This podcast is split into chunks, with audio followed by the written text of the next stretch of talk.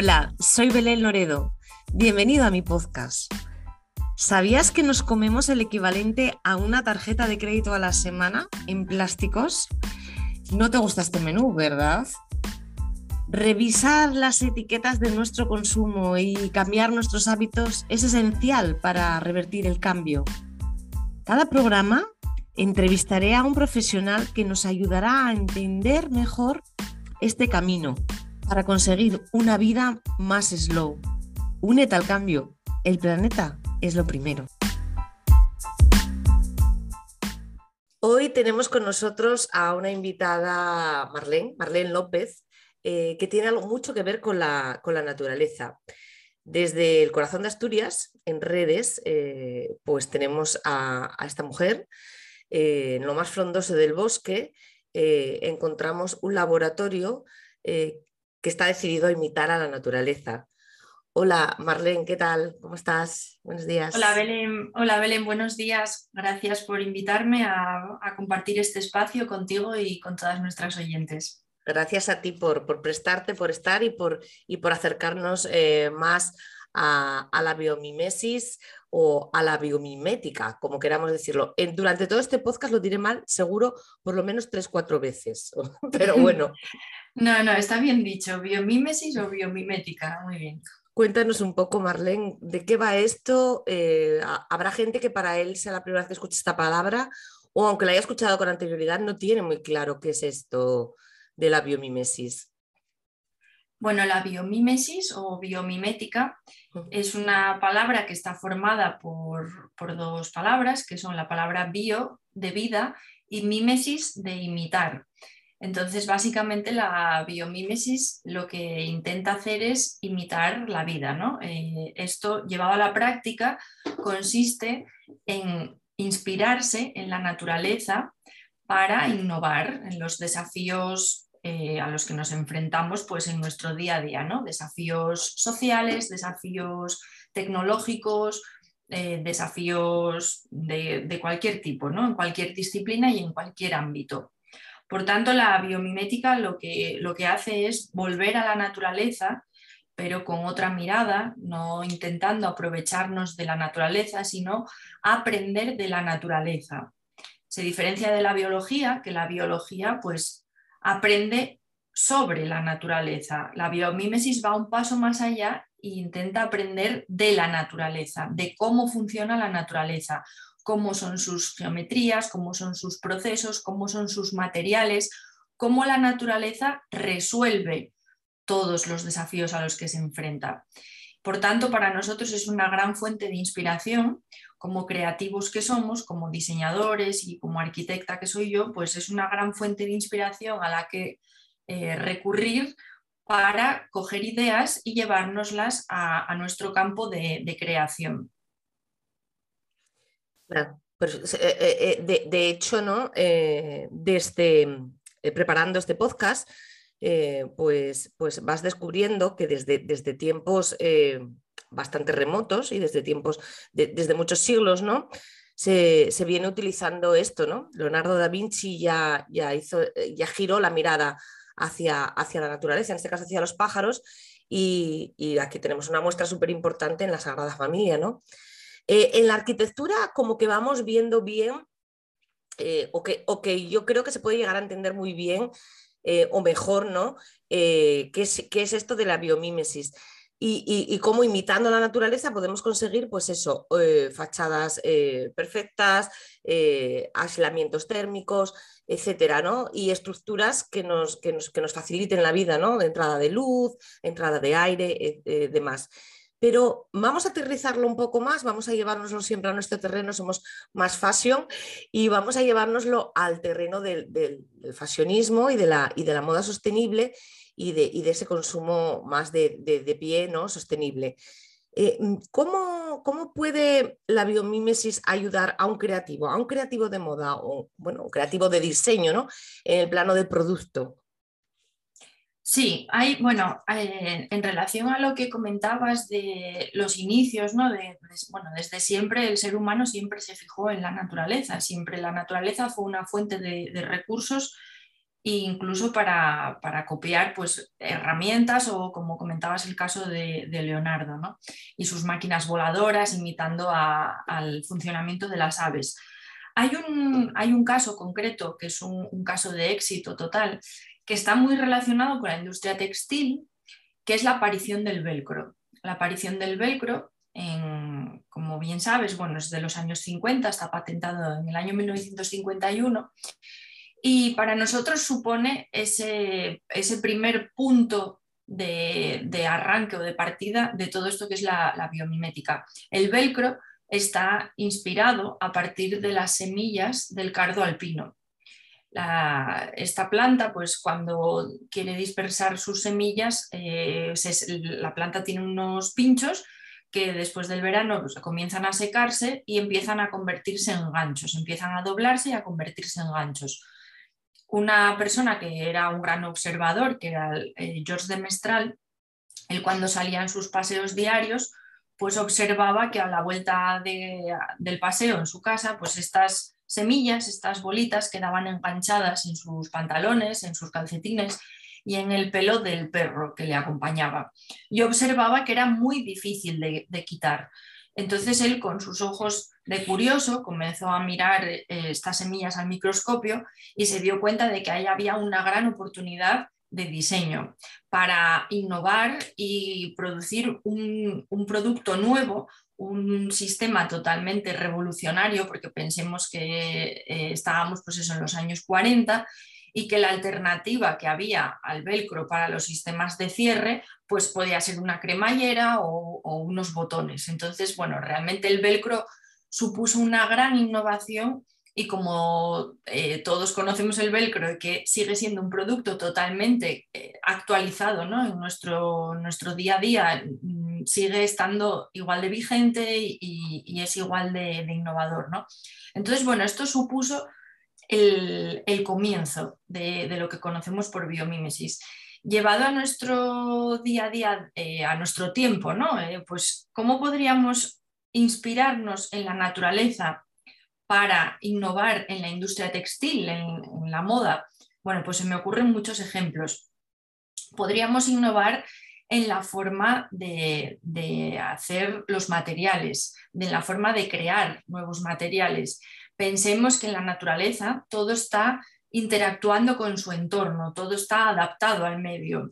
Eh, están, todos los organismos pues, se adaptan a sus condiciones climáticas, sea la radiación solar, sea la intensidad del viento o la humedad relativa del ambiente. Hay un ejemplo muy interesante que son las piñas de las coníferas estas piñas tienen la capacidad de abrirse o de cerrarse en función de, la temperatura y sobre todo de la humedad relativa que hay en el ambiente. Pues si nosotros llevásemos esto a un sistema de un tejido, pues pensemos en los beneficios que podría tener una prenda de deporte, por ejemplo, se me ocurre, que pueda abrirse o cerrarse para permitir una ventilación cuando estamos haciendo deporte en función de la cantidad de sudor o de humedad que tengamos o en función de la temperatura que nuestro cuerpo emita. Unos, unos textiles, unos materiales con una capacidad eh, de inteligencia, ¿no? lo que llamamos pues smart materials o, materiales activos, materiales inteligentes, que funcionan por sí mismos en reacción a, los parámetros del ambiente. También se me ocurre que la industria textil, bueno, pues uno de los grandes puntos a, bueno, pues a innovar o, a investigar ahora mismo, que son todos los, todos los elementos tóxicos, como puedan ser los, los tintes, todas esas eh, pinturas o, elementos químicos que, que, utilizamos pues, para dar color ¿no? a los tejidos. Bueno, pues sería muy interesante también estudiar cómo la naturaleza eh, genera el color, cómo fabrica el color la naturaleza, porque la naturaleza fabrica siempre, pensemos que fabrica em, en condiciones compatibles con la vida. ¿Eso qué quiere decir? Que fabrica materiales que generalmente son solubles en agua, fabrica em, sin, sin generar residuos químicos corrosivos, fabrica sin utilizar grandes cantidades de energía eh, que, bueno, que cuesta mucho trabajo también conseguir esos recursos. Entonces, un punto de vista también interesante para recurrir a la naturaleza sería esa investigación de cómo la naturaleza fabrica el color y, todo lo que tendríamos que hacer. Hay otro ejemplo también que me gustaría comentaros, que es el, ejemplo del efecto loto o Lotus Effect, si queréis buscar información, que es un, efecto, o es una patente también, como el velcro está patentado, y, es una adaptación que se observó en ciertas plantas de, sitios pantanosos, de lugares con muchísima humedad, sitios con, poca luz. Entonces estas plantas, para, para poder mantenerse limpias, y poder hacer la fotosíntesis, que como sabéis, pues lo hace a través de la superficie de las hojas. Si una hoja tiene toda su superficie manchada con barro, por ejemplo, pues es difícil que pueda hacer la fotosíntesis, ¿no? Con lo cual tiene que desarrollar un sistema para mantenerse limpia.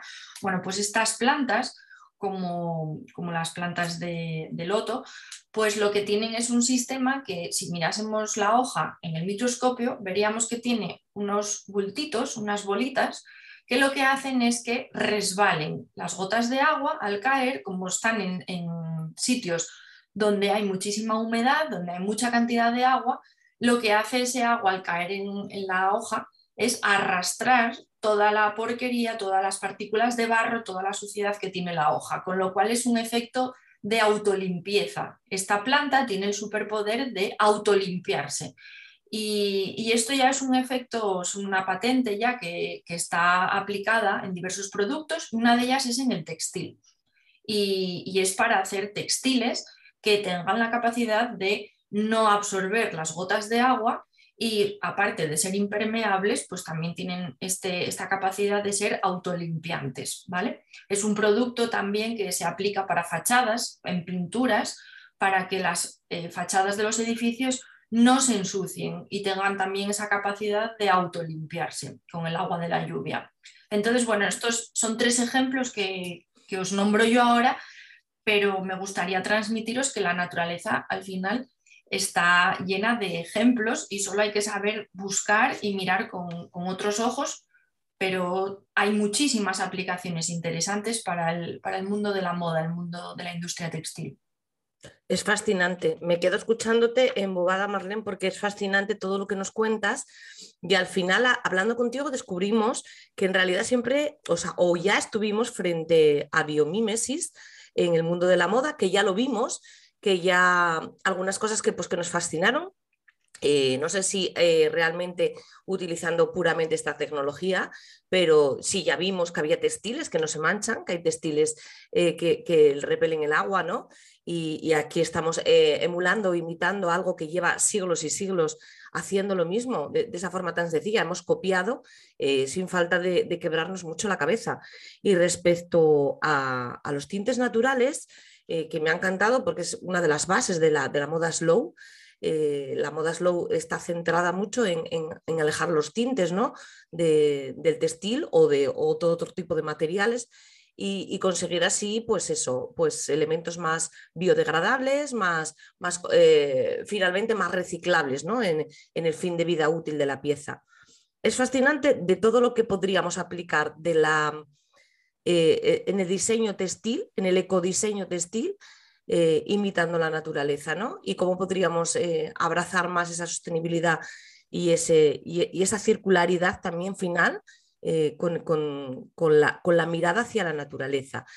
Eh, ¿Cómo podemos, eh, vamos a poner que ahora tenemos por aquí, mm, pues igual importa poco que sea un diseñador, que sea un consumidor, que esté fascinado por todo esto que nos cuentas y diga, ay, yo quiero, quiero, quiero ver, quiero empezar a, a trabajar este mundo, quiero empezar a indagar, eh, quiero ver si esto es verdad, quiero, quiero, ¿no? O sea, eh, eh, ¿cómo le recomiendas o qué le recomiendas a cualquiera para que se inicie, para que empiece a observar la naturaleza? ¿Alguna herramienta, algún truquito, alguna manera de, iniciar esta andadura? Sí, bueno, ahora mismo pues en, la web, en, Internet tenemos un montón de recursos a nuestra disposición tenemos documentales, tenemos eh, páginas que nos pueden introducir. Es cierto que hay mucho material en, inglés, porque bueno, todo esto, la verdad que en Estados Unidos es ya eh, toda una, no voy a decir una religión, pero bueno, es todo un movimiento ya con mucho peso, con mucha fuerza y nos llevan mucha ventaja. ¿no? Nosotros, desde el laboratorio biomimético, aquí en redes, como introducías tú al principio, sí que estamos poniendo en marcha un lugar para que la gente pueda venir aquí y pueda aprender un poco todo esto. Eh, ofrecemos formación, sobre todo programas de formación, además hacemos nosotros proyectos bioinspirados, tanto para investigación propia como para mm, aplicación para empresas. Y, nosotros, bueno, ofrecemos eh, cursos de todos los niveles y, para todos los públicos, desde eh, cosas más sencillas y un acercamiento pues mucho más liviano y, más táctil, ¿no? como puedan ser unos paseos biomiméticos, que todavía hicimos uno este sábado, el, último de este año ya, y, son unos paseos en los que las personas vienen aquí y les, les hacemos un, paseo por el entorno del Parque Natural de Redes, una ruta muy sencilla, pero les hacemos una inversión en la naturaleza y les damos unos tips para que empiecen a observar la naturaleza con otra mirada y, puedan crear eh, su cuaderno biomimético, sepan cómo mirar, sepan qué hay que anotar, en qué cosas hay que fijarse y ya empiecen un poco pues con la curiosidad de, observar nuestro entorno de otra manera, ya con ojos ya de, de persona biomimética, de inventor y de cómo llevarse eso a su terreno. Luego también aparte de, estos paseos, que son pues eso, para todos los públicos y como una forma muy sencilla de acercarte a, toda esta ciencia, sí que tenemos ya cursos más especializados en los que eh, toda la base es la inspiración en la naturaleza, pero luego hacemos un acompañamiento con una enseñanza en las nuevas tecnologías de fabricación. Entonces aquí pues hacemos eh, desde cursos de cómo crear tus propios biomateriales con residuos orgánicos que puedas tener en tu casa. Por ejemplo, hacemos eh, plásticos con pozos de café que son como si fueran cueros, pero totalmente naturales y, biodegradables.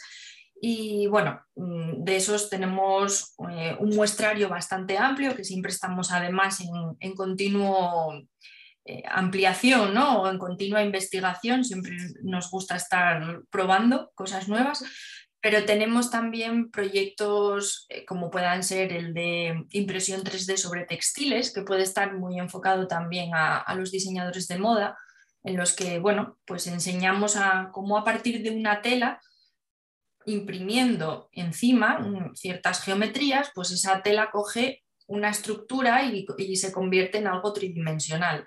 Tenemos también formación en plegado, plegado de, papel, plegado de materiales también como, los bioplásticos, para, pues muy interesantes pues, eh, para crear embalajes, diseños de, de packagings, ¿vale?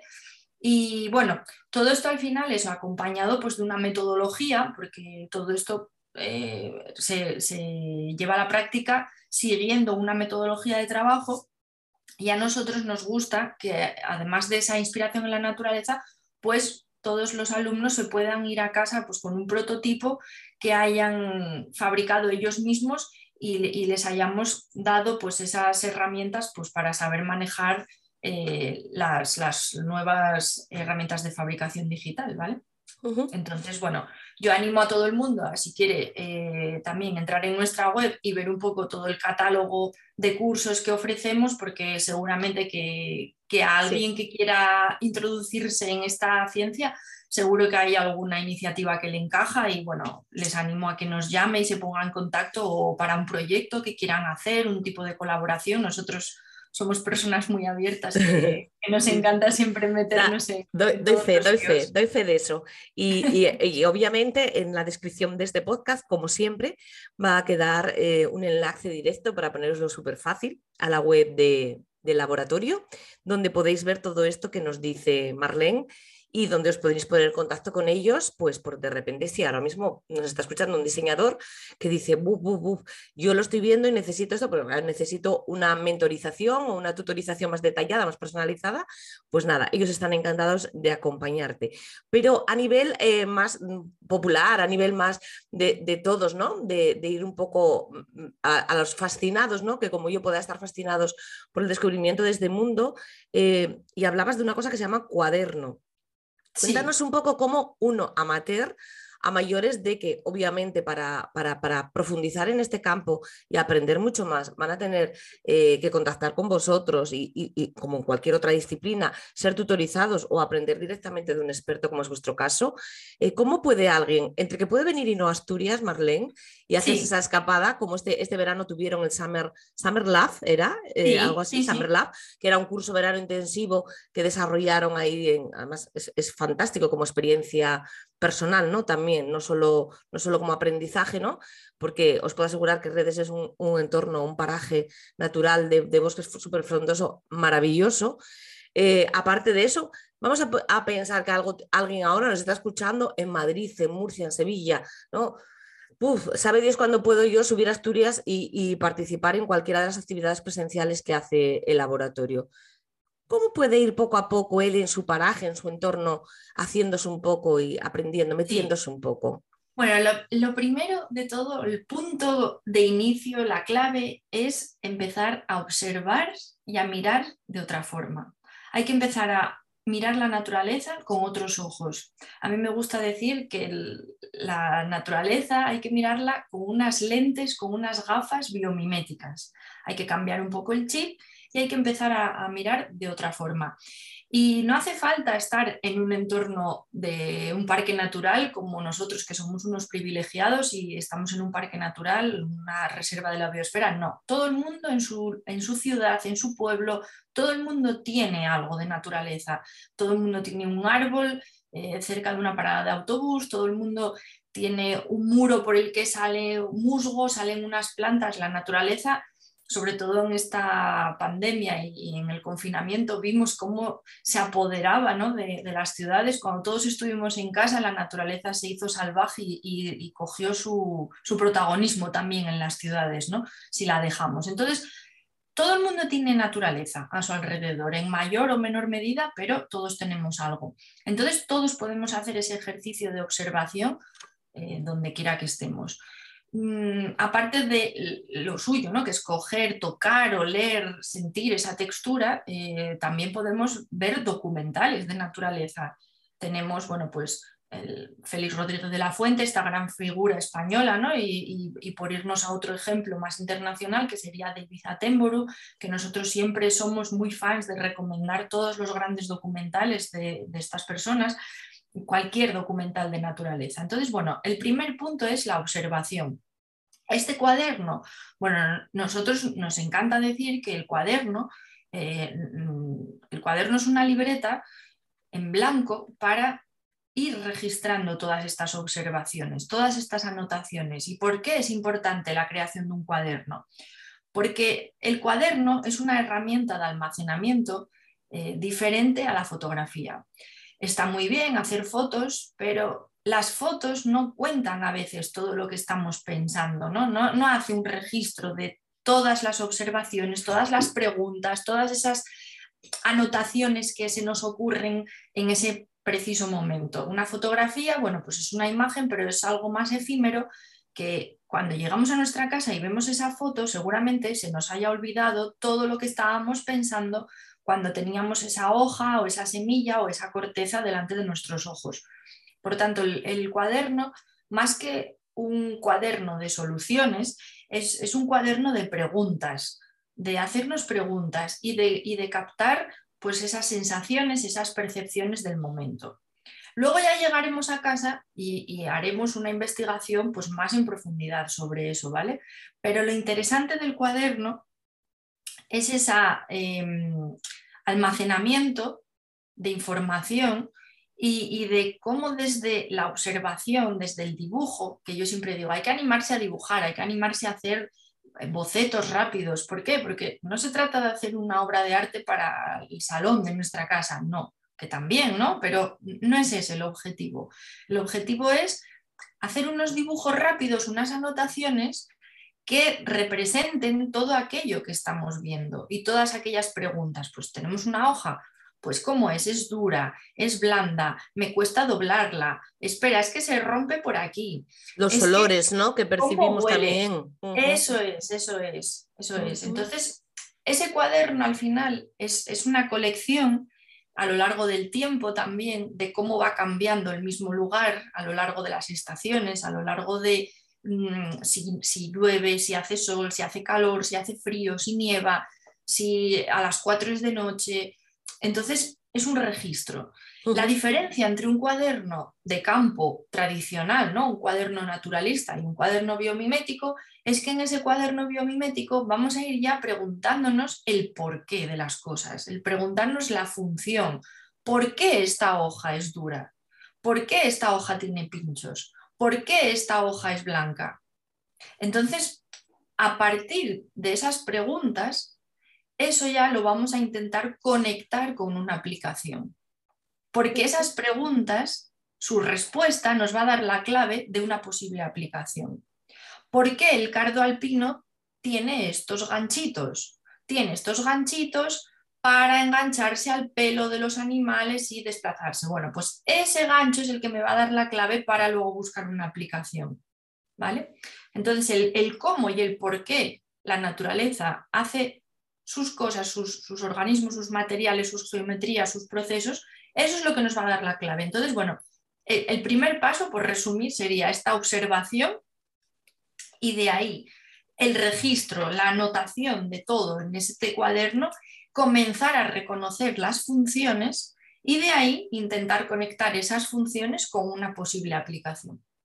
Es, apasionante. ¿eh? Es una, historia apasionante porque además eh, el, iniciar el cuaderno también nos, nos, permite ver nuestra evolución, ¿no? que, a medida que avanza el cuaderno, avanzaremos, se supone que avanzaremos, porque como somos seres de avanzar, avanzaremos en el, mejor conocimiento, seremos cada vez mejores observadores, ¿no?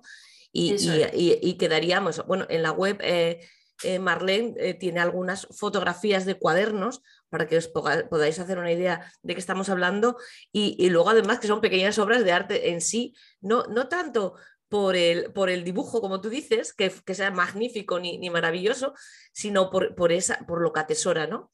Por esa, por esa nota al pie, eh, por, tratar de resumir, es como un diario de experiencia vital en naturaleza, ¿no? Entonces, tratar un poco de resumir a qué me huele a mía, cada uno nos olerá probablemente a una cosa diferente y también ahí estará un poco el toque personal de cada uno. Creo que es una experiencia apasionante y para todos los que amen la naturaleza, el mundo slow, la vida slow y, y, todo, yo creo que es como puede llegar a ser una válvula de escape perfecta en la ciudad, ¿no?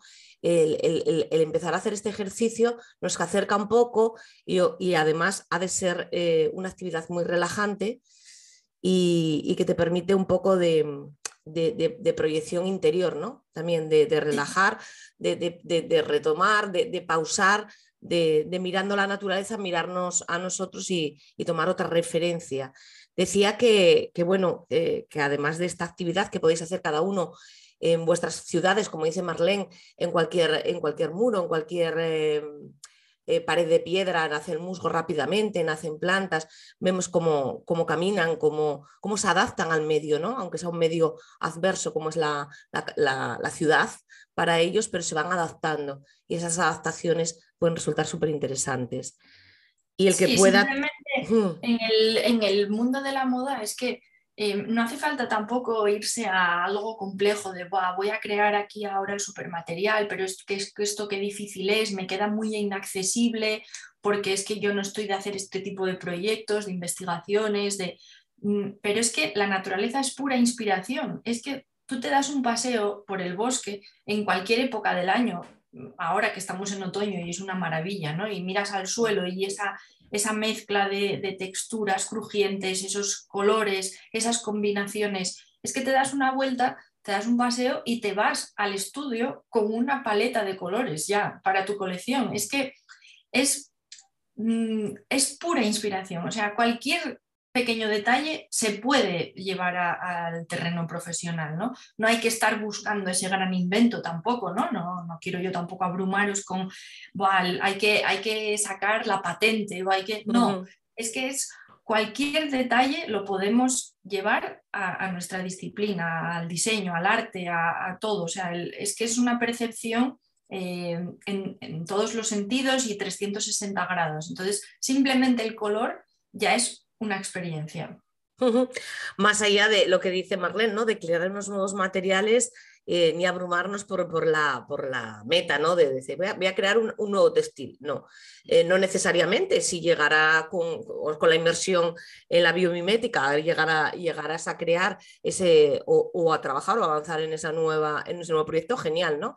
Pero mientras tanto, si no, la naturaleza nos va a reportar eso, aunque sea volver al estudio, como tú dices, con una buena paleta de, colores en, en la cabeza y, que además armonizan, ¿no? Porque, porque lo, que decía Manuel, la naturaleza es sabia hasta para combinar colores, ¿no? Hasta como estilista. Entonces, sí que llegaríamos eh, sin, que, sin quemarnos la cabeza. Ya este, este, color, voy a buscar el que me encanta, 200.000 programas para encontrar los paralelos, los no sé qué, los sé cuánto, cuando la observación natural nos llevaría rápidamente también ahí, ¿no? La naturaleza es fantástica y nos da lecciones diarias y todos los días. Eh, Marlene lo sabe bien porque donde está ubicada la vive, tiene la suerte de vivirla mm, cada vez que abre los ojos a la mañana, ¿no? Cuando salen al descanso de la mañana ya, ya la tienen ahí. Eh, ¿Qué proyectos y, que tenéis en mente, Marlene? ¿Qué, qué, tenéis entre manos? Cuéntanos un poco. Antes nos avanzabas un poco me ha encantado la, opción de packaging sostenible, ¿no? Todas, esas inversiones que estáis haciendo hacia materiales que se puedan utilizar para packaging y pueda ser sostenible porque esto, packaging lo usamos todos y, es súper interesante para reducir nuestra, huella de carbono.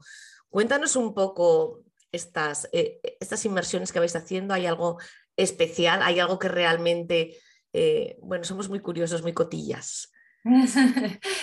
bueno, eh, a ver, sí, realmente nosotros como somos mentes y manos inquietas que estamos todo el día maquinando cuál va a ser nuestro siguiente proyecto, pues la verdad que no, paramos. En cuanto al tema de los bioplásticos, pues sí que estamos ahora con un par de líneas de, de trabajo muy, muy interesantes.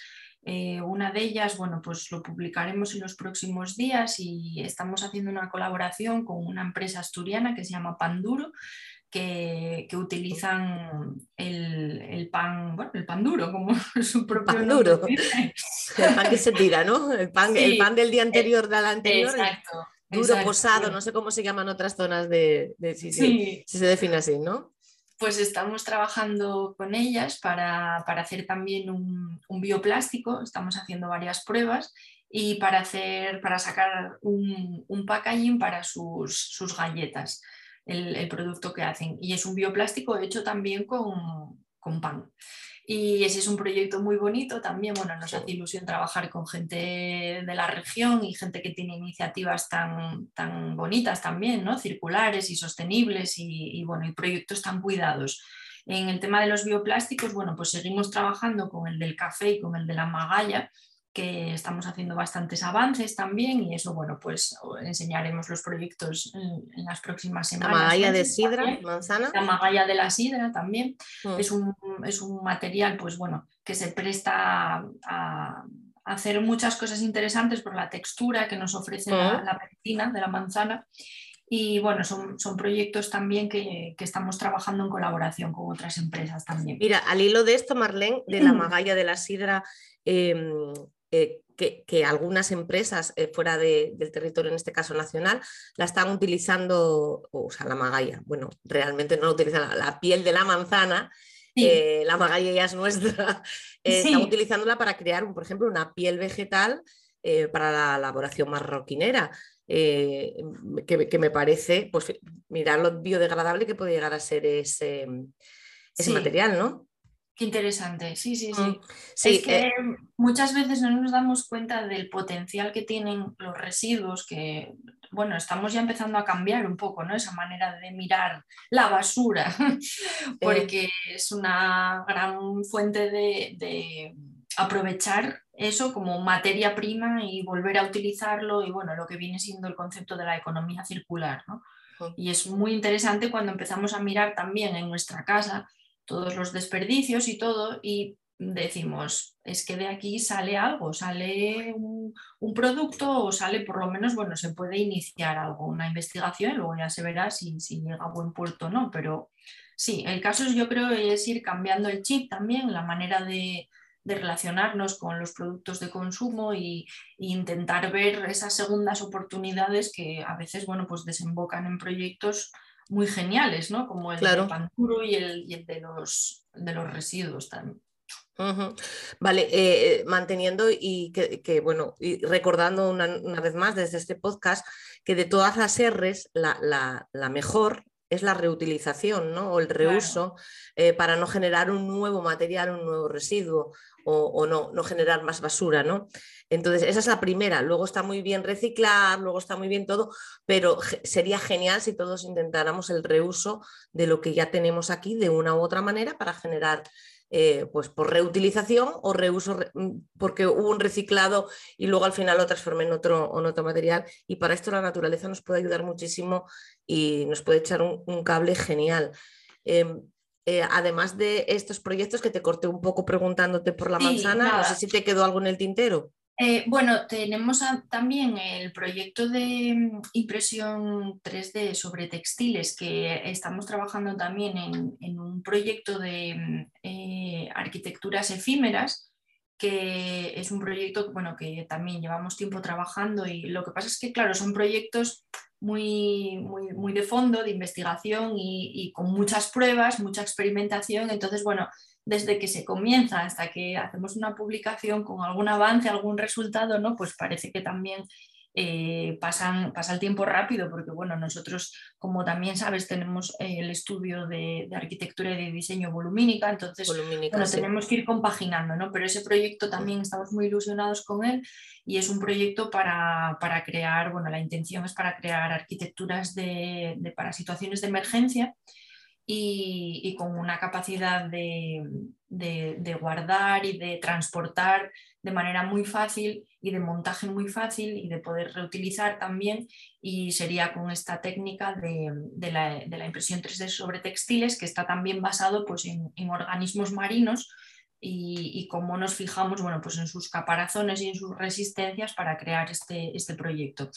Y luego también lo que estamos haciendo ya es, preparando el próximo Summer Lab 2022, que bueno... Ah, ya, está en la, ya está en la olla, ya está sí, Sí, sí, porque la verdad que aunque todavía parece que faltan muchos meses, pero estamos, estamos creando unos, unas propuestas, yo creo que van a ser muy, muy interesantes y, y muy apetecibles Así que bueno, lo, también lo, estamos trabajando porque queremos hacer, bueno, pues una, queremos ir un paso más allá de lo que hicimos el año pasado y queremos hacer una experiencia realmente inmersiva aquí en el Parque de Redes eh, y contando con pues, más invitados, de más, más colaboraciones de, docentes y, y, hacer algo aquí pues incluso más potente ¿no? de lo que hicimos el año pasado. Entonces, bueno, al final estamos un poco con muchas cosas y, y, compaginándolo, como te decía, también con el trabajo de nuestro estudio. Entonces, bueno,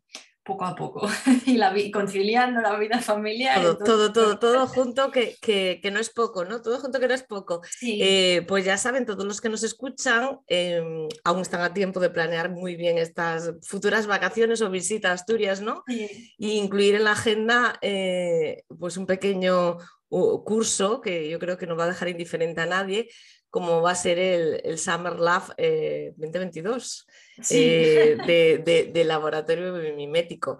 Eh, mira, si, si, alguien tiene pensado venir aquí a Asturias este próximo verano, ¿no? el, verano 2022, me parece una actividad brutal ¿no? incluir en el, hacer este, este curso. porque creo que además es una forma de que tú les ayudes a conocer nuestra tierra y, la riqueza, ¿no? De, la riqueza de la naturaleza y de los bosques, más allá del primer impacto que tenemos ¿no? cuando vemos un bosque, cuando vemos un, paraje natural, eh, es, profundizar dentro de él, bucear dentro de él y, descubrir todo lo que nos aporta. Eh, es genial, me quedaría horas hablando con Marlene porque, porque este mundo es apasionante, eh, tiene para charlar, para, o sea, para poner sobre la mesa eso, muchos diseños que a lo mejor ahora se os están viniendo a todos a la mente, como me pasó a mí cuando preparaba este podcast, que digo, pues cuando vi aquello que era tan maravilloso, el diseño de aquel mobiliario, o que me recordó algo, pues a lo mejor me recordó eso, pues algún tipo de estructura ósea, me recordó alguna estructura animal, ¿no? Eh, que, lo hacía súper resistente y súper bonito a la vez y ligero, etc. etc. Para todo esto y muchísimo más nos puede ayudar la, la biomimesis y, es apasionante, sinceramente.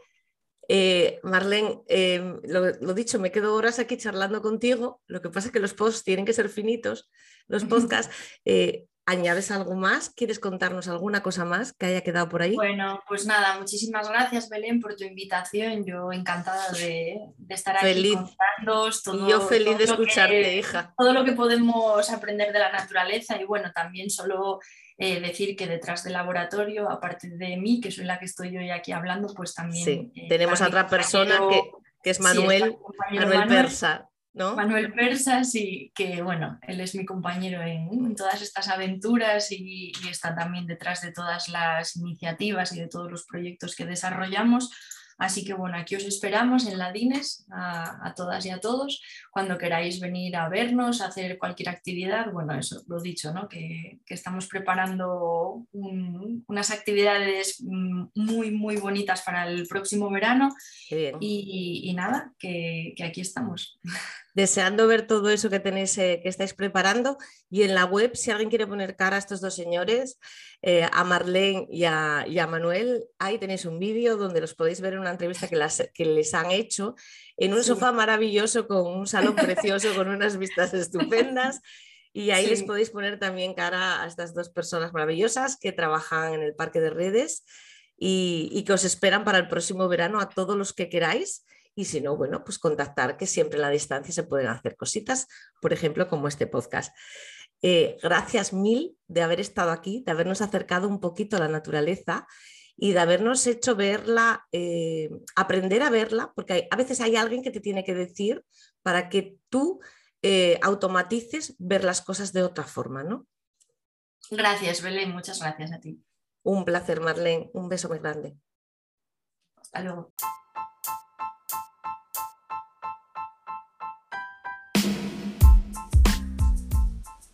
Hasta aquí el podcast de hoy. Espero que te haya gustado. Si es así, no dudes en suscribirte, darme tus estrellitas si me escuchas a través de Apple Podcast, para que así podamos seguir creciendo y llegando a mucha más gente con todo nuestro mundo sostenible.